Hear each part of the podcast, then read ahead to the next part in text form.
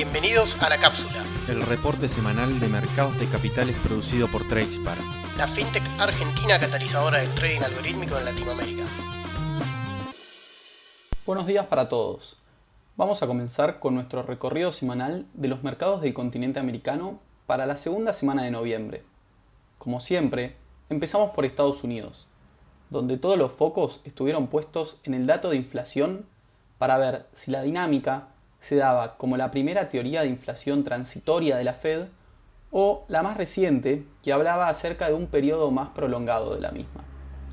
Definitivamente, la segunda es la más acertada, ya que el dato de inflación de octubre mostró un alza de precios de un 6,2% anual y tocó así los valores más altos desde el año 1990.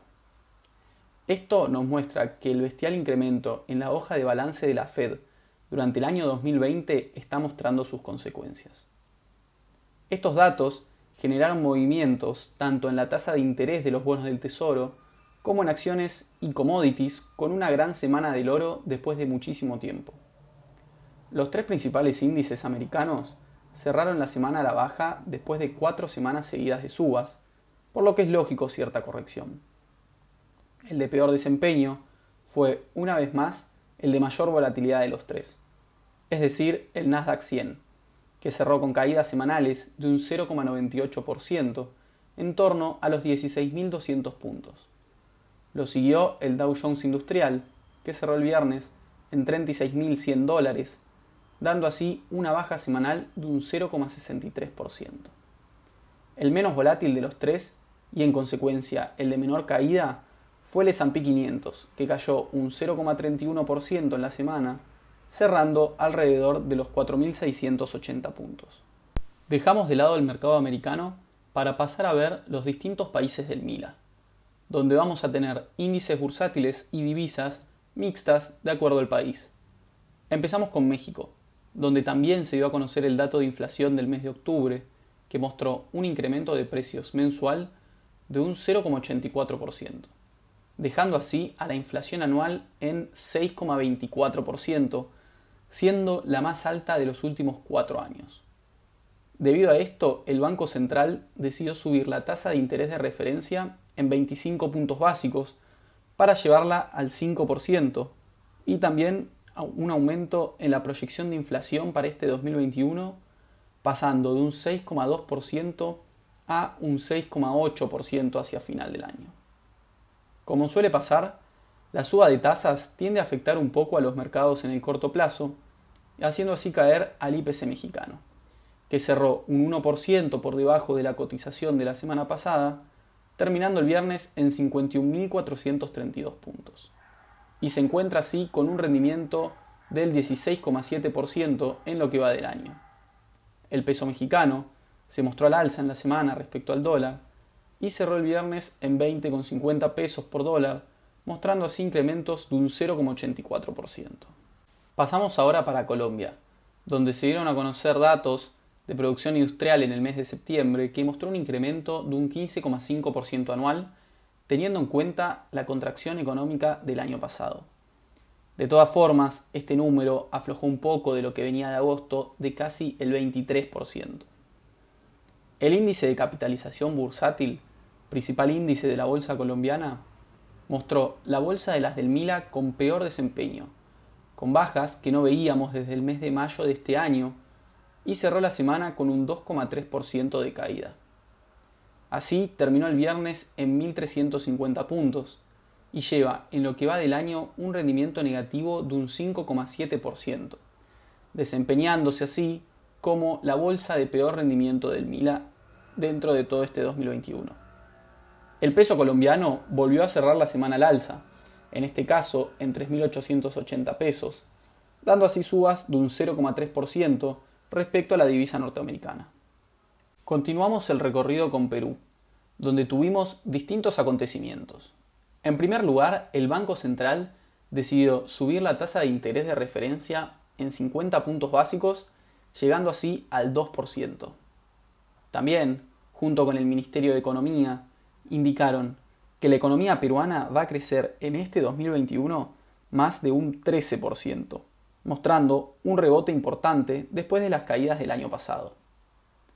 El índice general de la Bolsa de Valores de Lima cerró la semana al alza, consolidándose como la segunda mejor bolsa del Mila después de Chile y se recuperó después de dos semanas a la baja.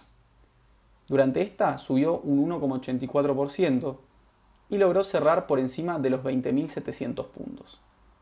Gracias a este rendimiento, logró posicionarse a solo 150 puntos de los niveles de inicio de año después de estar un 25% debajo de este dos meses atrás.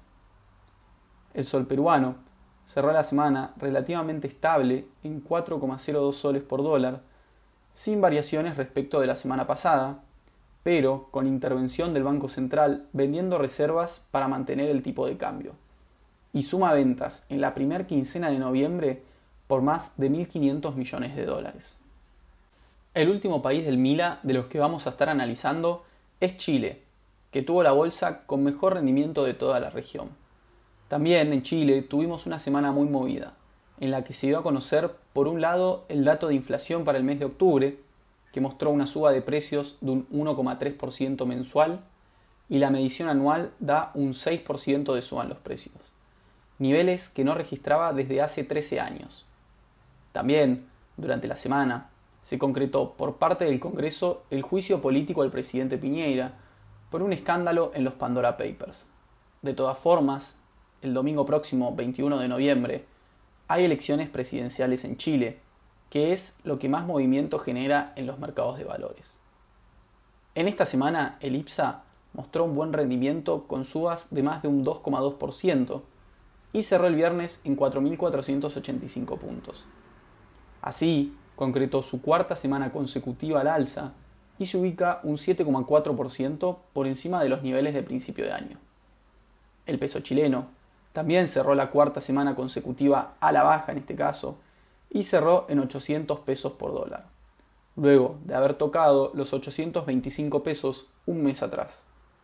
Salimos ahora del Mila para pasar a analizar a los otros dos grandes países de la región, comenzando por Argentina, donde también tuvimos el dato de inflación del mes de octubre, que dio una inflación mensual de un 3,5% y hasta octubre muestra un acumulado de un 41,8%.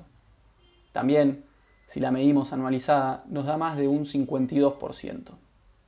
De todas formas, todos los focos en esta semana se mostraron en torno a lo político y lo electoral, ya que tendremos este domingo las elecciones de medio término para definir cómo va a quedar confeccionado el Congreso de la Nación.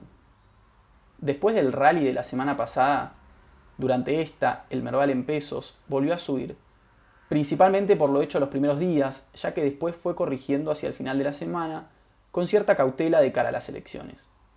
Así y todo, cerró muy cerca de los 95.000 puntos, dando un alza de un 2,2% semanal. De todas formas, el Merval en dólares subió un poco menos debido al incremento del dólar contado con liquidación. Este índice cerró en 440 dólares, mostrando un rendimiento semanal de menos de un 2%.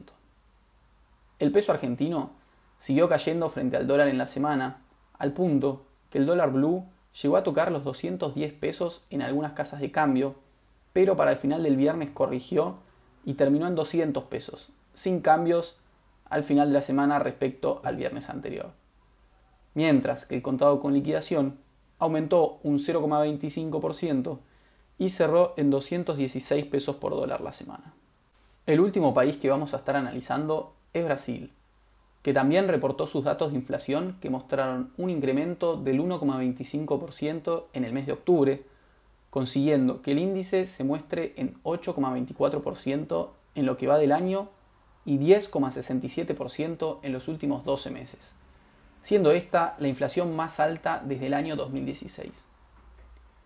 Los índices bursátiles brasileros continúan su recuperación después del alza de la semana pasada y en esta el Bovespa, cerró por encima de los 106.400 puntos, dando una suba de un 1,59% semanal. Por otro lado, el EWZ mostró mejores rendimientos todavía, con alzas de más de un 3% y cerró en 30,86 dólares la semana. Esta diferencia se dio por otra buena semana del real, con caídas del 1,27% en su cotización frente al dólar, cerrando así el viernes en 5,46 reales. Dejamos de lado ahora el análisis de los países para pasar a ver a la lupa de esta semana, en la que pudimos ver cierto flujo nuevamente hacia emergentes, después de unos meses muy duros. Esto lo vemos en los buenos rendimientos que tuvimos en líneas generales en algunas acciones chinas y principalmente en Brasil, donde difícilmente veamos alguna acción negativa durante esta última semana. De todas formas, deberíamos esperar algunas semanas más de confirmación para ver si esto es solo un pequeño rebote o se confirma la tendencia de flujo hacia este tipo de países. Lo mismo pasa con las commodities, principalmente los metales, ya que vimos en la semana subas en el oro, la plata, el platino y el paladio. Gracias a esto, las empresas mineras tuvieron una gran semana, con Harmony Gold subiendo más de un 16%, Goldfield Limited subiendo un 14%, y Barrick Gold, la principal exponente de este mercado, subió más de un 10%. Por último, la semana que viene tenemos earnings de una empresa que fue revelación el año pasado, que es Riot Blockchain, empresa minera de Bitcoin. Si bien la empresa esta semana mostró una suba del 40% en dólares en su cotización, el año pasado, con niveles más bajos del Bitcoin que este año, llegó a tocar los 75 dólares. Por lo tanto, si muestra un buen balance, puede llegar a tener más subas todavía, por lo que vamos a estar monitoreándola durante esta semana. Eso fue todo, muchas gracias.